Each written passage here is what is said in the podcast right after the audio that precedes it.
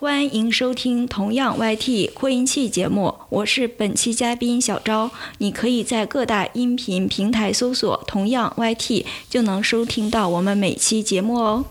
我一直以来都是这么觉得啊，就是你选择一个行业，包括你选择的自己的一个职业，你一定是因为热爱，因为只有热爱你才能够做好你所选择的事情。就是我负责的销售业务是排过全国前几名的，前三，对。大家好，欢迎收听今天的同样 YT 扩音器，我是达达。职场有千万种可能，本期我们分享的只是其中一种可能。今天我们邀请到了小昭姐姐来跟我们分享一下她的个人的工作经历，以及她现在在创业做的事情。欢迎小昭姐姐。嗯，Hello，大家好。感谢小昭姐姐在这个寒冬，就是寒风凛凛的冬天，就是愿意光临我们同样 YT 扩音器的录音室啊。最近这几天上海是有点冷的，然后特。特别是外面风有点大，嗯，是的，是的，看上去阳光普照的，对吧？是的，是的，是的。嗯，那小昭姐姐，你是本身就是上海人吗？嗯，我不是，我是东北人。你是东北人？对，那那东北人是不是真的就更不怕冷一些？不会，不会。就东北的冷和上海的冷其实完全不一样的。东北是干冷，然后上海是湿冷。就我作为东北人，这个区别真的好明显，嗯，切身体会。就你来到上海之后，觉得过冬天习惯吗？呃，其实我到上海来已经十几年了，然后现在已经完全习惯了。对，那你现在回老家怎么样？反而不习惯吗？嗯，是的，是的。呃，我每年回去的话，因为每年都要回到两到三次嘛，然后冬天过年的时候回家的时候，会把我最后的衣服都穿好，然后下面穿着雪地靴，然后回家，因为外面实在太冷了。嗯，就是说，其实，在室外来说，还是比上海冷很多。那肯定是，那肯定会。因为东北的话，我。们那边呃，冬天的气温能达到零下二十几度吧，这样哦，不敢想象，那就是冰箱都不需要的那种。啊，对的，是的。对我本来还想着今年就是，嗯，其实前年都有计划，说是冬天的时候去那边滑雪嘛。嗯嗯。那个时候不是看一个综艺节目，然后有个雪村儿还是什么的，我觉得我好想去。然后后来不就因为嗯。这个来了之后就去不了了吗？嗯，所以一直到现在都没有没能去成，所以就是我的人生里还没有体验过零下二十度。啊，这个的话你想去随时找我，我是那个本地向导，到我家那边就可以了，不用特意去雪村。就是来来我们节目说过这些话的，就是会有证据留存的。我相信我到时候我肯定会找小昭姐姐的。啊，这个没问题，录音为证是吧？除了我们想去体验一下这种。天气的零下二十度以外，就是有时候有一些人会在职场上可能也会遭遇到，就是不亚于这种寒冬的那种感觉。那小昭姐姐，你的大学学的是什么专业呢？嗯，我也我大学也是在东北读的，然后学的是国贸专业，国际。贸易啊，对，国际经济与贸易。嗯，当时是自己想考这个专业吗？呃，也是家人的建议之下，因为我们是我是学文的，嗯，就是我们高中那时候还分文理科，嗯，我是从呃全程学文，然后。大学选的专业也是文科，是这样的。文科，文文科里面就挑了一个国际经济与贸易。对的，嗯，怎么样？那个文科好学吗？大学？我觉得很好学呀。怎么样？就学霸呢？就是就是小赵姐姐一开始还隐藏隐藏的，就是不不把她的那个学霸属性暴露出来啊。然后言谈中学霸是掩盖不住的。嗯，没有没有没有了。就因为理科，我实在是对于理科的很多思维啊，我实在是。学不来，对对对，我觉得文科你还是比较好学的啊，嗯，对，就大学里面就是。嗯，成绩也是名列前茅啊，什么的。嗯，还好还好。当时你们学校的就是你们寝室的一一种那种学习氛围怎么样？哦，也是得益于我们寝室的学习氛围特别好，因为我们寝室呃有全年级前一二名的，对，所以他能带动我们 其他几个人都能学起来。嗯，对，全年级一二名都在你们寝室啊？是的，那你就排第三喽？没有前几名吧？那前前五吧。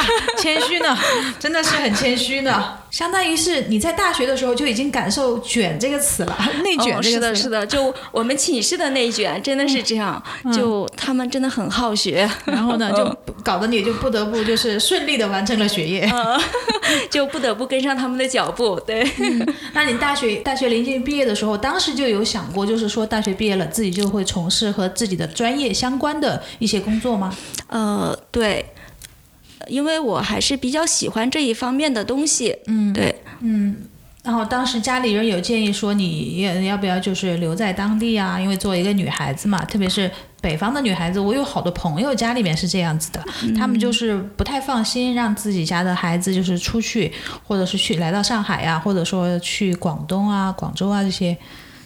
嗯，就是这样的，就我也很感谢我的家庭，然后我的爸爸妈妈他们。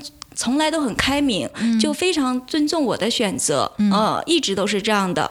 然后呢，就当时选择来上海以后，他们没有任何的反对，然后呃，相反也是非常支持，觉得就是嗯。就毕业以后嘛，然后到大城市去呃闯荡一下，然后学多学一点知识，然后去看一些不同的世界啊，然后开阔一下视野，所以我就过来了。对，我觉得那你这么说来，你父母真的是蛮开明的，但是他们可能当时也只是想着你只是去闯荡一下，没想着一出去就不回来了吧？啊，对对对对，这个是他们没有想到的。就后来就事实上你的就是你就是到上海来工作了之后就没有回去过了吧？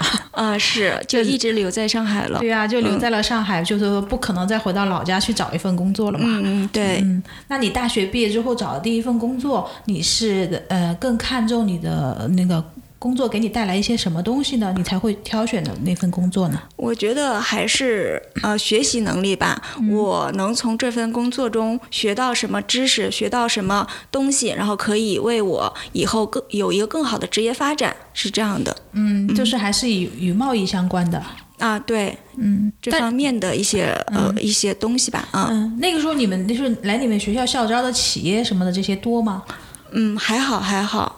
嗯，你有印象吗？你你有投过几份简历啊，或者什么这些？嗯，当时投的都是和呃国际贸易公司有关系的吧，是这样的啊。因为当时在大学的时候也考了相关的国际的一些资格证书。嗯，比方说像那时候的一些肯定是商务英语嘛。嗯。呃，还有一些就是外销员、国际外销员这种证书之类的啊。对。哇，第一次听说过国际外销员证书。嗯。这个证书难考吗？它是一个什么样的岗位需要一个这个证书？呢？对，因为我们读的就是国际贸易这个专业嘛，嗯嗯，对，可能呃以后的话就是对外销售的这么一个一个证书吧，对，就是你跟外国人做生意，你还要一个对外销售证书，我是可不可以这么理解？这个这个理解怎么说呢？就是其实考这么一个证，就是给自己增加一份技能，嗯，是这样的，增加一点含金量，是不是？对对对，是的。我只听说过以前有听说过什么报官员证啊，或者什么跟国际贸易这些有关系的。也都有的，对，但你都考了，应该是都考了。你看，哎呀，这学霸的气质怎么都是掩盖不住的，是吧？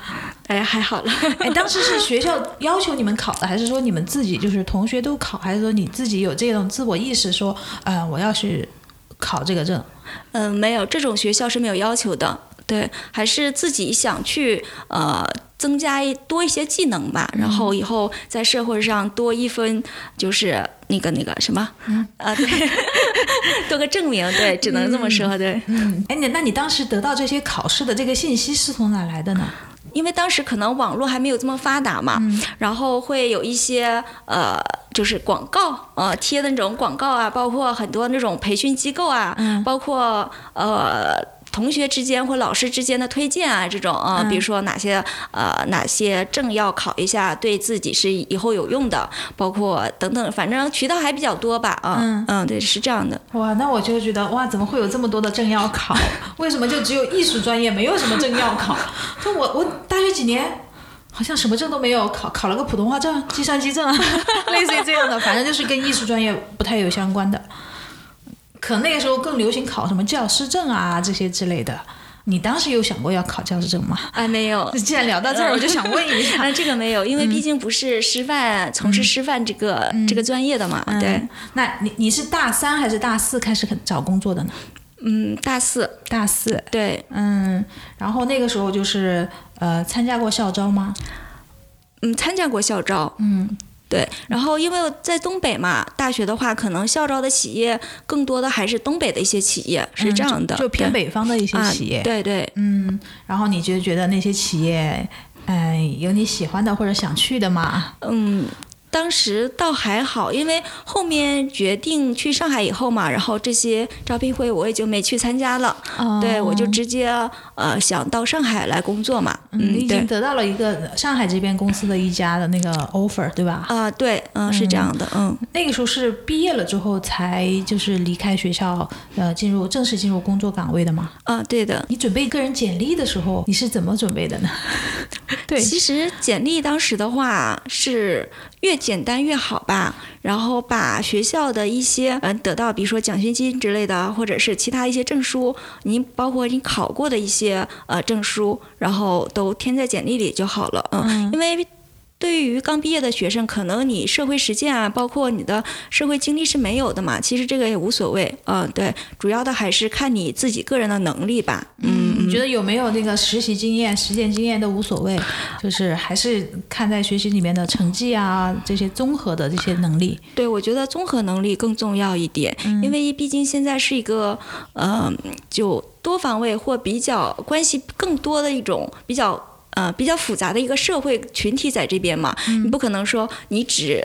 只知道或只会一种能力就生存的很好，除非是你专业去做这个事情的。嗯嗯，对，我觉得你这个说的没有，嗯，有有有道理，就是有更多元化的一个社会，就要求你掌握更多项的技能。啊，对，嗯，如果说学究型的话，你可能你只研究你自己的领域就可以了。嗯但是如果说呃，像一些销售岗位，包括很多业务上的岗位，可能你需要更多的能力去做好这个工作，是这样的，嗯。那你大学毕业后之后的第一份工作是进入了一个什么公司、什么岗位呢？嗯，我是进入了一家化妆品公司，对，嗯，化妆品公司去做什么呢？呃，做的是销售。销售。那这个工作当时对你来说挑战在哪儿呢？就是因为毕竟是白纸一张嘛，可能对于销售的很多技巧，然后因为销售也是呃和人际人际打打交道嘛，所以人际关系关系的处理方面啊、沟通啊等等还是比较生疏的。对，可能是当时我面临的一个很大的挑战。嗯、另外一点的话，就是因为我是东北过来的嘛，然后对于来到上海以后，就上海话这一方面是对我觉得也是一个挑战。对，就当时刚来上海以后是完全听不懂的。嗯，你你你会在什么样的工作环境中会遇到讲上完全讲上海话的人吗？嗯，会啊，然后怎么办呢？你会跟他们，你怎么遇到这种情况，你怎么处理呢？就刚开始的时候，我会跟他们讲说我听不懂嘛，然后请他们用普通话来沟通。然后后面我就开始学上海话。嗯我是怎么学的呢？嗯，就这上海话很难学啊。啊，就是我会看电视，嗯看电视的话，看上海本地的节目，上海本地的本地的节目，他们是用上海话讲，然后下面字幕是普通话，嗯然后我会听，然后边听边看，啊、就慢慢就学会了听上海话是怎么说的。怎么可能学得会？我觉得你这个这个这个要有天赋才行吧？你就你就像我身边的那些，我曾经看过的那些广告，就是说看美剧学英语对，啊，看上海台节目学上海话。啊对我又不是没看过《新党良舅》，我怎么没学会呢？就当时可能是逼自己每天下班以后，就不管多晚，然后都会听，都会去学，对，然、然后快速的去掌握上海话，然后要听懂嘛。我现在应该是全部都能听懂的，不管好话和 不好的话。那你给我们，你给我们说两句说的话就不要说了吧，因为这个东北味儿的上海话太浓了。你今天吃饭了吗？啊，怎么说？就不放过你啊！还是还是算了，我平时真的很少讲的。对，就本来是想检验一下我们小昭姐姐的学习成果的，因为我确实不太相信，就是看那个节目就能学得会。当然，我只是因为这件事情没有发生在我身上，但是有可能就是发生在了小昭姐姐身上。毕竟她的学霸属性又再一次体现出来了，对吧？嗯，除了你刚才说的这个语言是第一障碍以外，然后还有就是你前面有提到说，呃一种人际关系啊，或者说一种销售的技巧啊，或者什么的。你当时你能回忆起你当时遇到过一些什么事情，你会觉得自己这方面有缺失吗？嗯，回忆嘛，嗯，对，因为可能很多人遇，就现在人心比较复杂嘛，很多毕业生遇到就会遇到各种不一样的上司嘛，这样的，所以。所以你说困难吗？我觉得还好吧。可能我这个人比较乐观，很多对于很多人来说的困难，我觉得哎，这个还好吧啊，就这种感觉啊。当然了，对于我来说，上海话就是一道坎儿。这这么多年，我也不能就是很流畅的，就是说上海话。但是，对于嗯小昭姐姐来说，那就她就很轻松的度过了这个坎儿。那你关于人际关系？方面就是你出书到公司的时候，呃，你怎么是融入那个公司氛围里面的呢？一个彩妆公司，你们当时产品很出名吗？呃，对，就是也是一一个一线品牌吧。嗯嗯，对。然后同事呢也是呃比较多元化，然后全国各地哪里都有吧。嗯。但是因为是公司在上海嘛，所以可能上海同事也是占了一部分，是这样的。所以也是当时为什么学呃听上海话的一个原因。我是都会听，但是不会说，是这样的。然后呢，另外可能就人际关系方面，嗯，我很庆幸，就是我能遇到一个很好的，当时一个很好的团队，然后一个对我提携一直提携我的一个前辈，所以呃教了我很多很多。东西是这样的，嗯嗯嗯，比如说，因为初入职场嘛，难免会遇到很多那种呃难缠的客户啊，包括难缠的一些呃下面一些业务啊等等这些，然后都是我的前辈，包括我的同事教我去怎么做，然后或者他们带我去处理一些更难缠的一些东西。难缠的客户指什么样的客户算是难缠的客户？嗯，因为人心嘛还是比较复杂的，对，就可能每个人。每个人就是做事情怀着不同的目的吧，所以这个我也不不不具体的举例说明了，对不对？就像就像那个，就像做销售岗位会面对面临面对很多那种刁比较刁蛮的客户一样，你买个东西我一定要退呀，或者是投诉啊，等等等等，这些客户都会遇到。投诉。哎，对对对，就什么样的客户都有的。那你遇到这种情况，退还是不退呢？我们就是按照公司规定啊，嗯嗯，公司规定是可以退还是不退呢？海妆，其实这个是不可以退的。如果我我去买一支口红啊或者什么的，我去试了，然后我发现这个颜色不适合我，然后我想退，不可以的。那什么样的情况下可以退呢？除非是比如说呃，这个护肤品或者彩妆对自己造成了一些。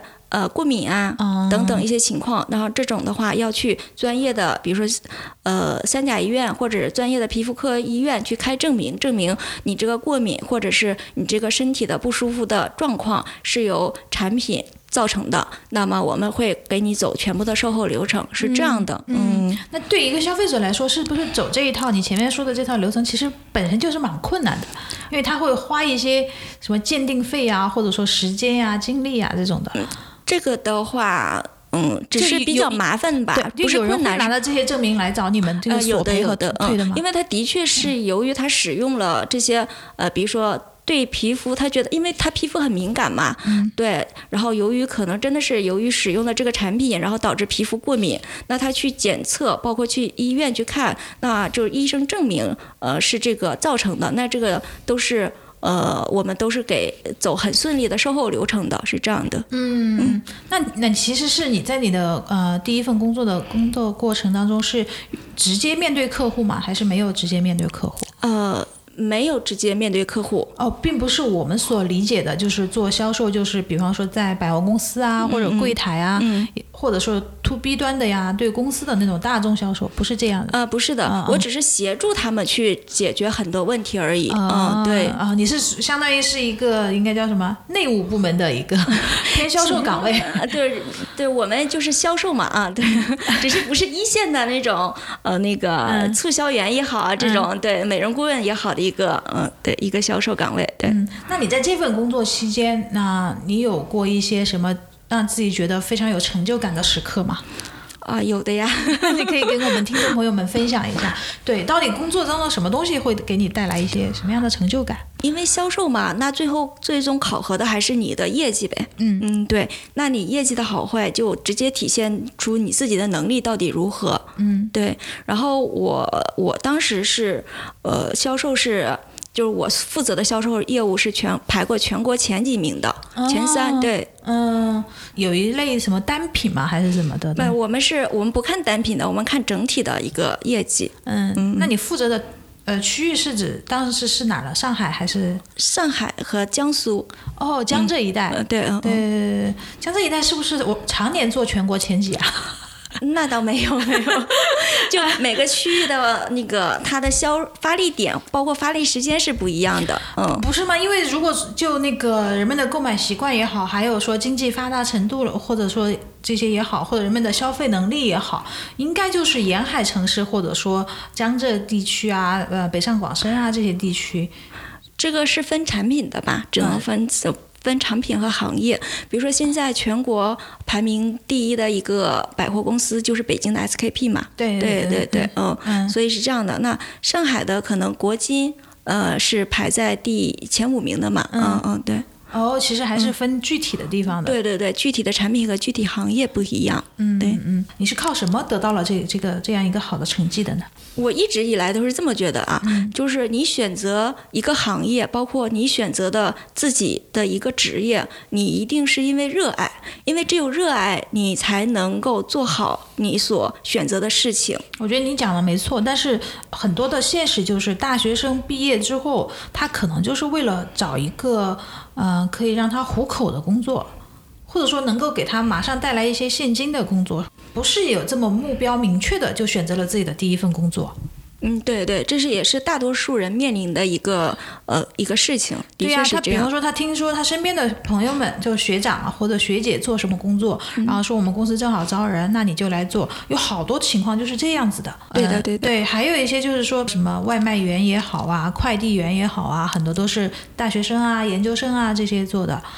我想在这里跟你讨论的就是选择第一份工作，然后再怎么样选择，然后怎么样把自己的第一份工作做好。嗯，对，是这样，就是还是分不同的情况嘛，可能，嗯，每个人后面的东西是不一样的，包括。家境，包括就是家世，包括背后的一些资源、人脉等等都不一样的，然后呃，促使做出不一样的选择。那么可能有的人毕业以后选择就是自己热爱的一个工作和行业，那么有的人就呃去选择一些挣钱快的一些行业，可能他也是。很多时候也是被迫去选择这些吧，因为可能他要承担起很多的责任来，是这样的啊。那我希望这样的人可以呃承担责任以后，然后接下来的呃接下来以后可以选择一份自己热爱的工作，然后做一辈子，这样又开心，然后又是很轻松的。嗯嗯，那不要一直背负的很大的压力嘛，对吧？因为我们知道现在有很多就是应届毕业生也好，就是呃在校大学生朋友们也好，他们有很多是对销售这个岗位其实是不太感兴趣的。就是小昭姐姐，你是怎么在大学毕业以后主动选择销售这个岗位呢？呃，我觉得首先是这样的，我一直觉得销售岗位是需要很强的能力去胜任的嘛。就是你毕业的时候是一张白纸，那么，那么如果你给自己一个很好的一个职业规划的话，那你需要一些很强的能力才可以在以后的一个公司去做一层层晋升。没错，对。那销售其实是一个非常锻炼自己能力的一个岗位，所以其实我很建议，非常建议，就是很多大学毕业生从销售岗位做起。那销售岗位必一般都是基层的嘛，基层工作。那你从基层工作的时候会学习到很多那种呃实际的经验。嗯。嗯，对，是这样的，对以后的职业发展是非常有帮助的。嗯，包括紧急事务的一些处理吧，呃，这个应急反应，嗯，另外的话就是人际关系处理，然后很多业务的沟通，然后销售能力等等等等，这是一个综合能力。对，这样的话，呃，毕业以后可能选择一个销售，你会很好的培养好自己的一些综合能力，是这样的。嗯，因为是个人生活中也老是听说过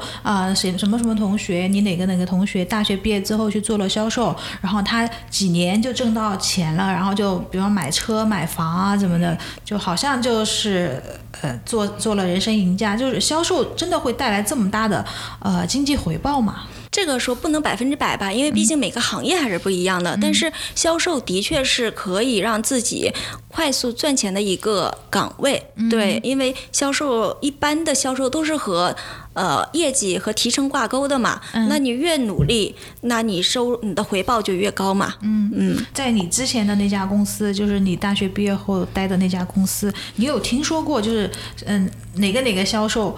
业绩有多好吗？每个月 或者每年啊，有呀有呀。其实当时身边的例子还是很多的，嗯，包括我大学同学毕业以后去从事销售岗位的。当时的回报也是很高的，嗯，包括我当时所在的公司，呃的一些就是和销售有关系的工作的回报都是比较高的。我们算是呃销售里面平均工资会高一些的，国际一线品牌嘛，对啊，财大气粗嘛，就还是付出有付出就有回报嘛，嗯，其实任何一个工作岗位都是一样的，你努力付出了，终究会有回报的。在你看来，销售算是一个赚快钱的行业吗？算呀，嗯，然后又又可以锻炼自己的自己的能力，然后呢又可以赚快钱。我觉得为什么不选不选择去做这份工作呢？是不是？嗯，你那你你后来在这个岗位上待了多久啊？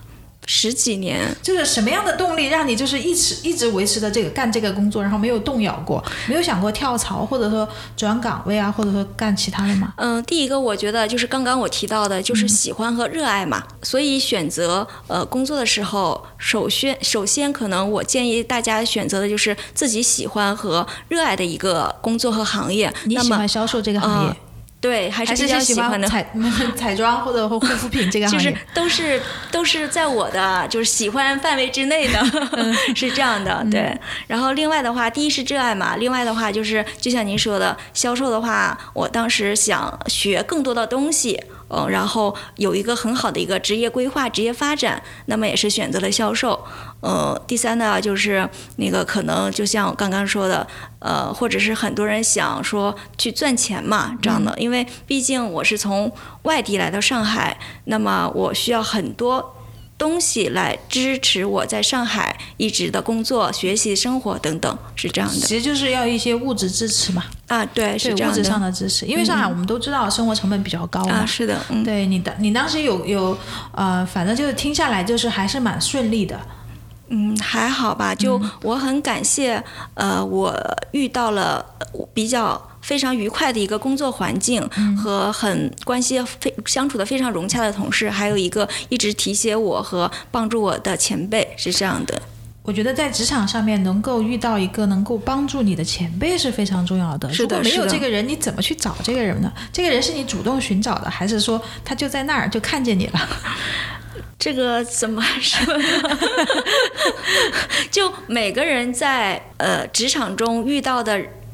人都是不一样的，对，可能有的人气场会很合，那可能和他工作起来，包括包括相处起来就非常愉快，呃，所以就我是觉得，当大家遇到一些不好的人或不好的事情的时候，也不要不开心或者是呃气馁、郁闷之类的，嗯，我们可以换一个另外一个角度去想嘛，我只是和他气场不合或者能量不合，那我只要。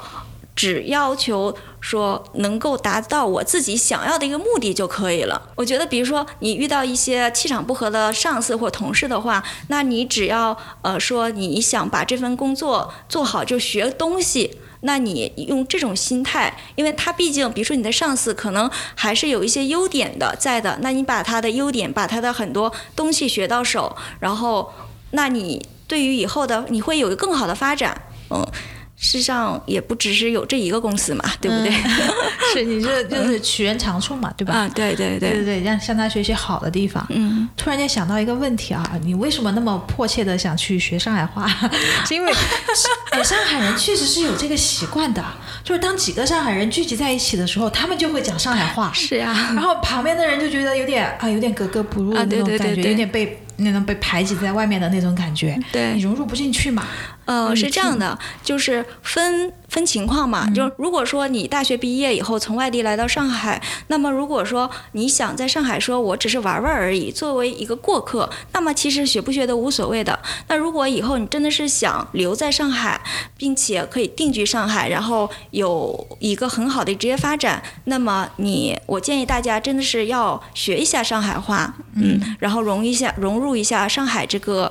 呃，文化氛围吧，嗯，这样的对你自己的发展还是非常有好处的，因为这是你不可避免的一件事情，去听懂上海话。对，嗯，对，我觉得小桃姐姐这点说的是没错的。那你在化妆品行业做了呃多年以后，然后你是一直待在销售岗位，还是说后面啊一步步的就做到了销售经理呀，还有或者销售总监呀这些？大区经理吧。大区经理，大区经理是每天要负责什么样的事情呢？呃，因为毕竟还是销售这个岗位嘛，嗯，对，可能负责的一些数据的一些东西吧，会会更多一点了，嗯嗯，数据，然后包括看每天业务人员传上来的这个销售清单什么的，或者是还是还，毕竟这个也是有 KPI 考核的嘛，嗯对嗯嗯嗯。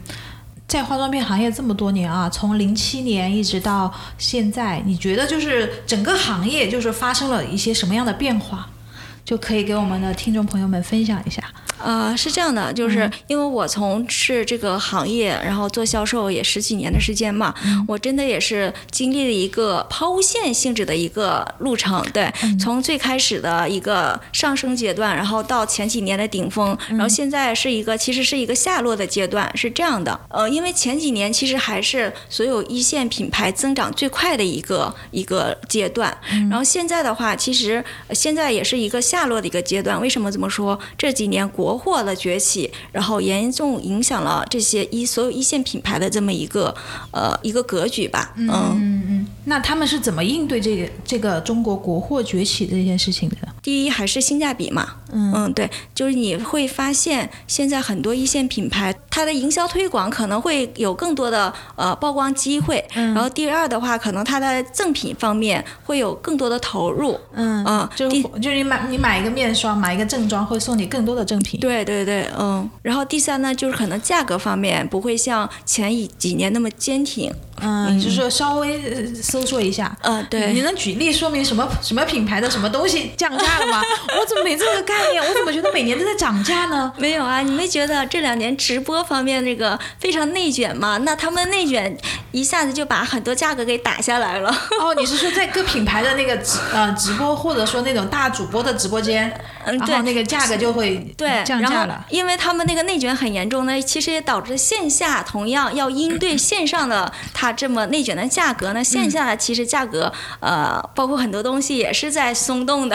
对，但是我我有发现，就是美妆行业也好，还是护肤品行业也好，嗯，最近这几年出现了一个问题，就是他们嗯上新品的速度增加了。往常我们就会五六年或者三四年，他才会出一个新品出来。其实还是内卷了嘛，嗯，就是竞品越来越多，尤其是国货越来越多，就是我们会一直听到很多不同的名字，很多新的名称出现，嗯，然后就现在很流行成分党嘛，成分党，然后还有很多，所以就会出现很多很多国产的牌牌子，嗯，然后它只是。中国地区会出现这种情况吗？还是说全球其实都是这种情况？我们还是国内的一个市场吧。啊，其实还是以研究国内市场为主。对对，嗯。那你们就是作为化妆品美妆行业的国际品牌的业内人来说，你们是怎么看待国货这些品牌的呢？如何看待啊？对对对，你们觉得他们的这个，比方说，哎，这小子不错啊，就是或者就像我们前辈看到后辈一样，哦，呃。算是我的竞争者哟，啊，厂家后浪推前浪，还是说，哎，不怎么样啊？嗯，这个 我就保持一个比较中立的观点吧，就是，就任何一个时候啊，就是一分价钱一分货吧。嗯，对。你说说，大家都在追求性价比特别特别高的东西，但是真的有那么多性价比高的东西和平替吗？嗯，但是我也作为消费者，我也想反问一下，就是奢侈品大牌或者一线大牌这些东西，真的就是那么好吗？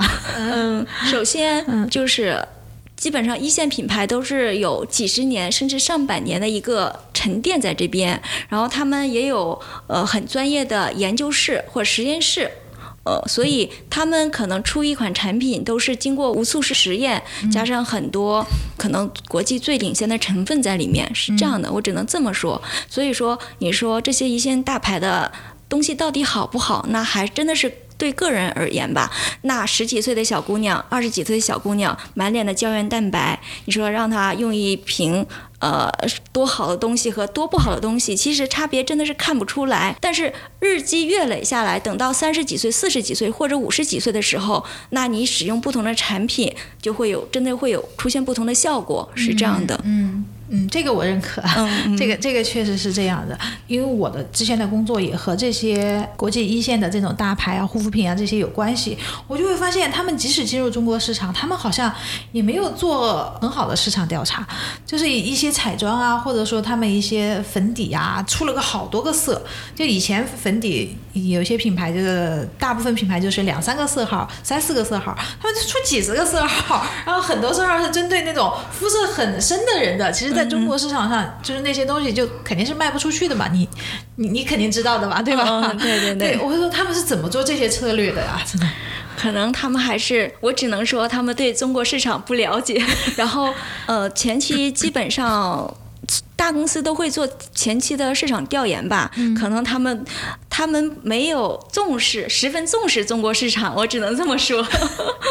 就我出的东西都是好的，有这种底气哈。嗯，在某些年代，有一些品牌就是国外的品牌，有很多是这种一副腔调吧，反正就是嗯。哎，你们作为就是销售岗位上的一线人员，你们会有时候会反馈给公司一些市场上的信息吗？或者客户的一些需求？会呀。然后公司会给你们一些什么样的反馈？因为公司不可能说我们反馈一件事情，他就他就会做一个改革或做一个改变，嗯，尤其是大公司啊，他做一个一项改变是需要很漫长的过程的，是这样的，对。嗯，在化妆品行业呃深耕多年之后，小昭姐姐也感受到了一些化妆品行业所带来的变化。然后就是呢，一线大牌现在呢，可能嗯有了一个新的竞争者，就是在我们国内很很明显大家都知道的，就是国货护肤这个概念。嗯，对。那国货护肤和一线大牌之间的呃差距与各自的优势在哪儿？你能跟我们分享一下吗？呃，我只能说。呃，没有性价比非常高的东西，也没有平替一说。啊，你说某某大牌平替对吧？对对对，这个都是忽悠人的。嗯，好的。那你在你看来，那国货护肤，呃，它的未来或者它的发展潜力，它真的会影响这些呃现有的这些大牌的市场份额，或者说强调他们一些市场份额吗？呃，目前来说，真的是有抢掉他们的市场份额。嗯，对对对，所以这也是为什么一线品牌也一直在调整他自己的销售策略的一个原因。因为现在可能大家强调的就是某一个功能。嗯，比如说保湿，那保湿的话，国货的话可能一直在呃打那个玻尿酸这个说，嗯，对对，然后或者保湿面霜，那国外的一些品牌现在比如说针对那保湿面霜哪一个是他们他们的一些呃专利啊，哪些是什么什么那么强项之类的？你你的意思是不是就是说，它以前出了这款产品，它本来是一个复合型功能？比如又保湿，然后又抗衰老，或者说要抗什么的，现在就是一个，他们把这一一个产品拆分成了几个单的产品。哎，没有没有没有拆分，嗯，对，嗯，不是拆分，他们可能之前也是一直有这个产品存在，嗯，然后现在是他们呃，那当国货出现了某一个产品以后，然后一直在做更。更更广泛的推广，那么一线大牌可能是会把他自己家的一款经典面霜拿过来和这个国货品牌去做对标。哎，你怎么看？就是呃，前几天在网上出现林某轩那个品牌的那个呃 CEO 还是负责人，他出来说呃某大牌是抄他们家的概念的。我首先听到这条新闻的时候，我第一个呃想到的一个词语叫噱头。你觉得它是个噱头？对，嗯。一般现在是这样的啊，就据我所知，当然也不是说全部啊，就呃一线大牌的一些研究工作室或者一些研究院，都是在全球的各个地方的，嗯，然后像有巴黎呀，然后纽约啊等等等等是这样的，嗯啊，我们刚刚聊完了，你觉得的化妆品行业所经历的一些就是变化，对吧？高峰期是因为。前几年国货没有起来的时候，对现在进入低谷是因为国货渐渐起来了，对有一种国潮的那种思想起来了。那你认为未来会发生哪些大趋势呢？我觉得还是国货会慢慢的更为成为主流吧。嗯，对，国货产品。另外的话就是细分市场。对，所以的话，我也是建议很多说想创业的年轻人可以专注呃一个细分的领域去给它深挖，然后认真的去做一下研究。嗯，对，前几年嘛，我们就是出现了很多一些网红的一些面膜嘛。一个女孩子哦就是知道知道刮起了面膜风嘛，嗯对对那些产品你怎么看呢？就是红极一时的，然后后来又悄无声息的。说实话，我没有用，然后也是不敢去轻易尝试很多面膜吧。对，没有一些内部消息吗？对于我来讲吧，就我觉得。就是大牌终归会更加信任一点，对，是这样的。其实说实话啊，就我不建议大家去天天使用面膜或经常使用面膜，嗯，对，尤其是呃皮肤比较敏感的，嗯，因为面膜只是在皮肤表面看着是补水的，它深入不到皮肤里面的。好的，那那都聊到这儿了，那就给我们分享一下哪哪一些护肤品是必须的吧？我觉得哪一些是不用花钱买的？就呃洗面奶肯定要有的嘛。嗯那如果说你想化妆的话，可能要需要一款卸妆的嘛。嗯然后洗面奶那就是水嘛，精华水，嗯然后精华、面霜、眼霜，然后防晒已经一定要用，防晒是一年四季都要用的。嗯，好的，是这样的。嗯，最不可或缺的就是这些。啊，对对对，嗯其实还是要精简护肤，嗯然后。找到你想要解决的最基本的一个护肤需求，然后根据你自己的护肤需求去搭配你自己的产品，是这样的。是不是因为你现在不在这个公司了，你才这么说？在公司的时候，是不是我们什么产品都很好，都可以买？作为销售这个岗位，其实最关心的一个事情其实是工资嘛。嗯，对，提成比例高吗？就是，呃，什么产品里面的提成比例比较高呢？那没有没有吗？啊，对我们不按产品算的，还是按照总的业绩去算。哦，按总的业绩去算，就对每一个区域大概合起来卖了多少？呃，对，或者是某一个门店啊这样的，对，是这样的，不是按单个产品去计算提成的。哦，所有的嗯品牌都这样吗？还是你们品牌是这样子的？嗯、我所知道的大多数品牌都是这样的。然后底下的人再去分这个业绩的呃带来的额外的一些分红啊这些。啊，对，哦、有没有说做的岗位或者说资历比较深的，然后他得到就是比较多一些？呃，这个的话，呃，当然也有嘛，因为比如说你的目标是二十万，那通过你这这个月努力，你达到三十万，那你的你的提升就高嘛。嗯，对，嗯，好，你的当时广这一块儿对吧？因为看了很多的数据。所以销售能力，销售真的是。真的是可以锻炼自己的能力，是这样的，对，会涉猎很多很多方面。嗯，那可以给我们报一下，就是上海哪个商场你们当时就是做的最好？我们不是按区域，也不按商场吧，我们看全国的数据。看全国的数据。对对对，嗯嗯，就是合起来揉成一团儿。啊，对对对，其实嗯那那那不就是分辨不出来哪个商场的那个销售销量发生变化或者怎么样吗？那就是下面人去具体的去，比如负责这一片儿、这这一块儿业务嘛，那他肯定要把自己所负责区域去做得更好嘛。我就不归你管，哎，你你做的是大方向的，是吧？